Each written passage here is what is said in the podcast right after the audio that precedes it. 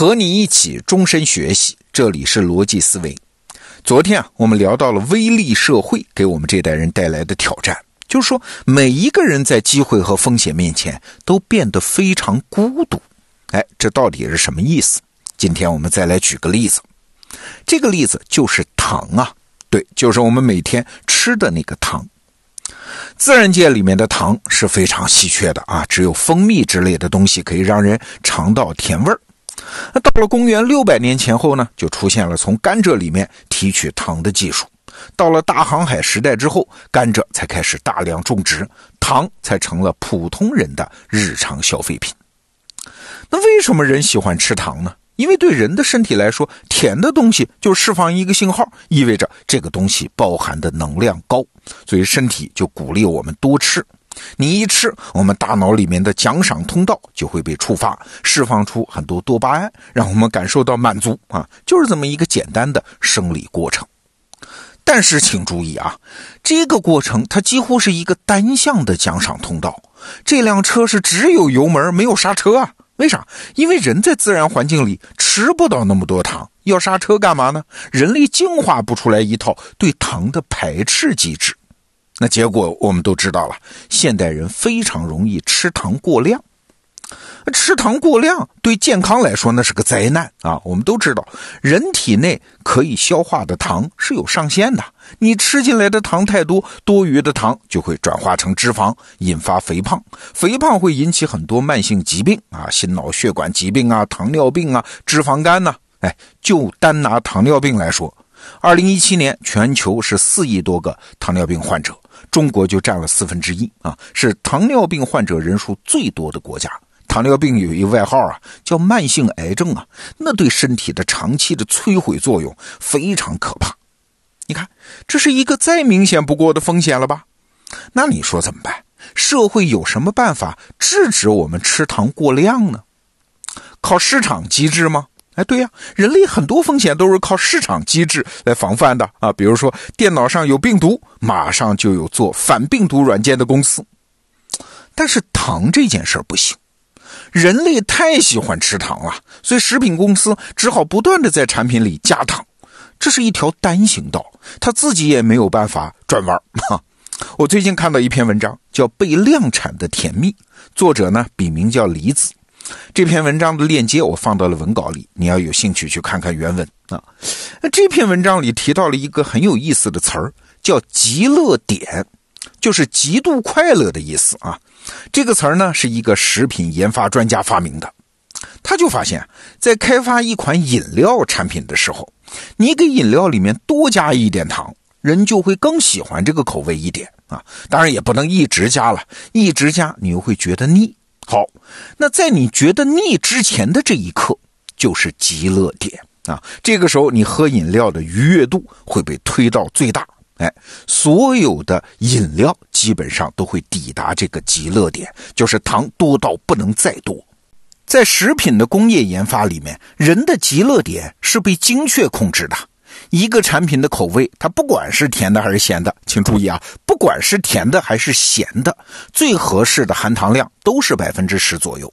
比如说，一瓶五百毫升的可乐里面大概含糖量五十三克，你看百分之十左右吧。还有八十克的咸味的意大利面的酱料，差不多里面也有十克糖，也是百分之十左右啊。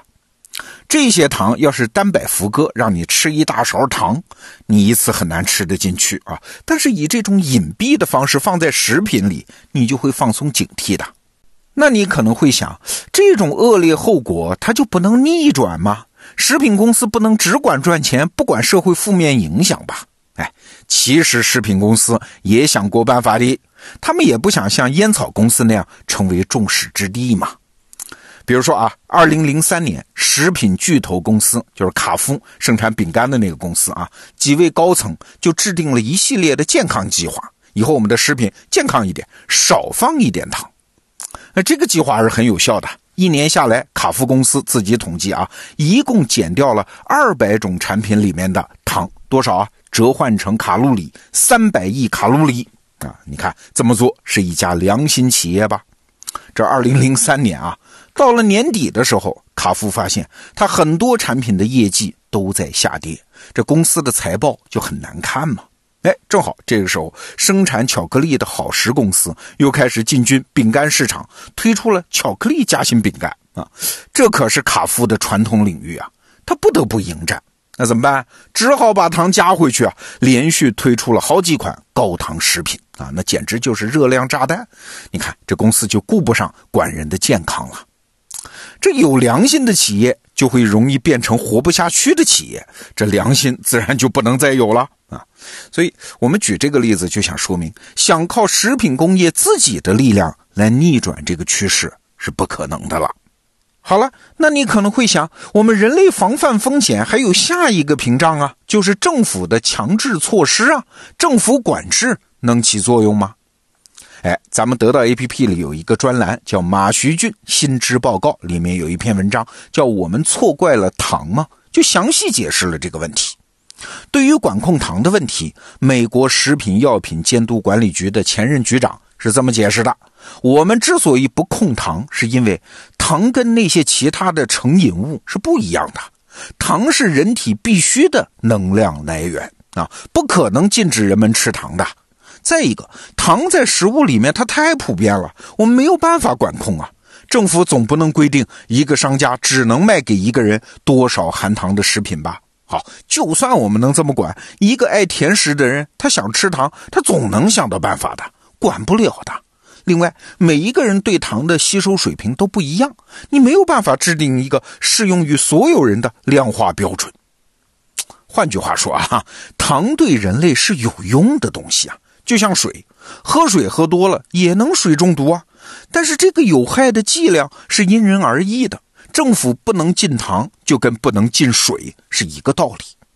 好了，听到这儿，你发现啊，政府的管制也指望不上。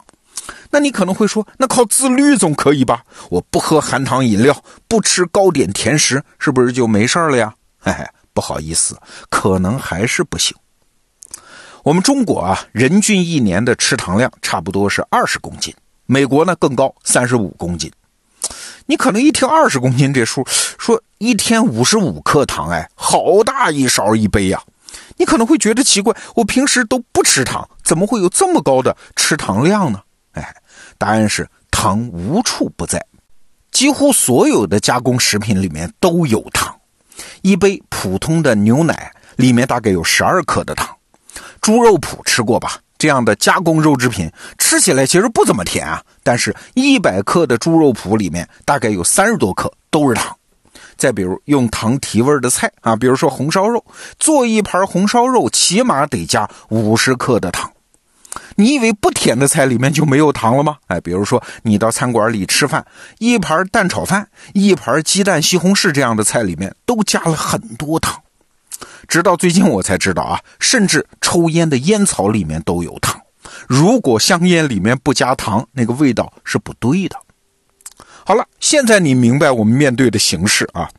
如果你不想吃糖过量，所有的责任都在于你自己。你不能指望企业的克制，也不能指望政府的管制，你甚至不能指望简单的选择食物啊就能躲过糖的危害。你甚至得自个儿做饭呢，控制食物的全部配料，你才能躲得过糖。还记得我们昨天说的那个话题吗？微粒社会，每一个人都是一个微小的颗粒，和其他人都不一样。在微粒社会中，每个人都是个体的。这就像是我们和糖的关系。从总体上说呢，糖是个好东西，它只是在你过量摄入的情况下，它才是个坏东西。而过量不过量，完全取决于你自己的个体因素。市场没法防范，企业没法自律，政府没法管制，甚至你个人都没办法简单选择。除了你自己，谁都不能告诉你哪口糖该吃，哪口不该吃。一切都由您自个儿来定，来把握。哎，所以你看，在微利社会里面，人面对的风险类型就变了呀。像战争、疾病、灾荒、毒品、犯罪，所有这些传统的风险类型，这些威胁，我们都演化出了一整套机制来应对啊。情况是越来越好，人类在这些传统风险面前，其实是越来越安全的。而我们今天说的这种新风险，就是糖这样的东西啊。它符合以下三个条件啊：第一，它曾经是人类追求的；第二，它的存在极其隐蔽而普遍；第三，一旦过量，就会从你的需求转化为你的毒药啊！不只是糖了，比如我们身边的游戏啊、炫耀欲啊、虚荣心呢，都是这样。哎，那些在古老丛林里面支撑我们存活至今的东西，现在全都变成了今天刺向我们自己的匕首啊！还是回到我们昨天那个结论啊，在微利社会中，环境是越来越善意啊，资源是越来越充裕啊，但是保护自己的责任是历史性的转嫁到了我们自己的头上啊。在微利社会中，除非我们能成为一个有强大自律能力的人，能成为一个不断提升自己认知能力的人，嘿嘿，我们就永远的孤独的被暴露在巨大的风险中喽。好，这个话题我们就聊到这儿。逻辑思维，咱们明天见。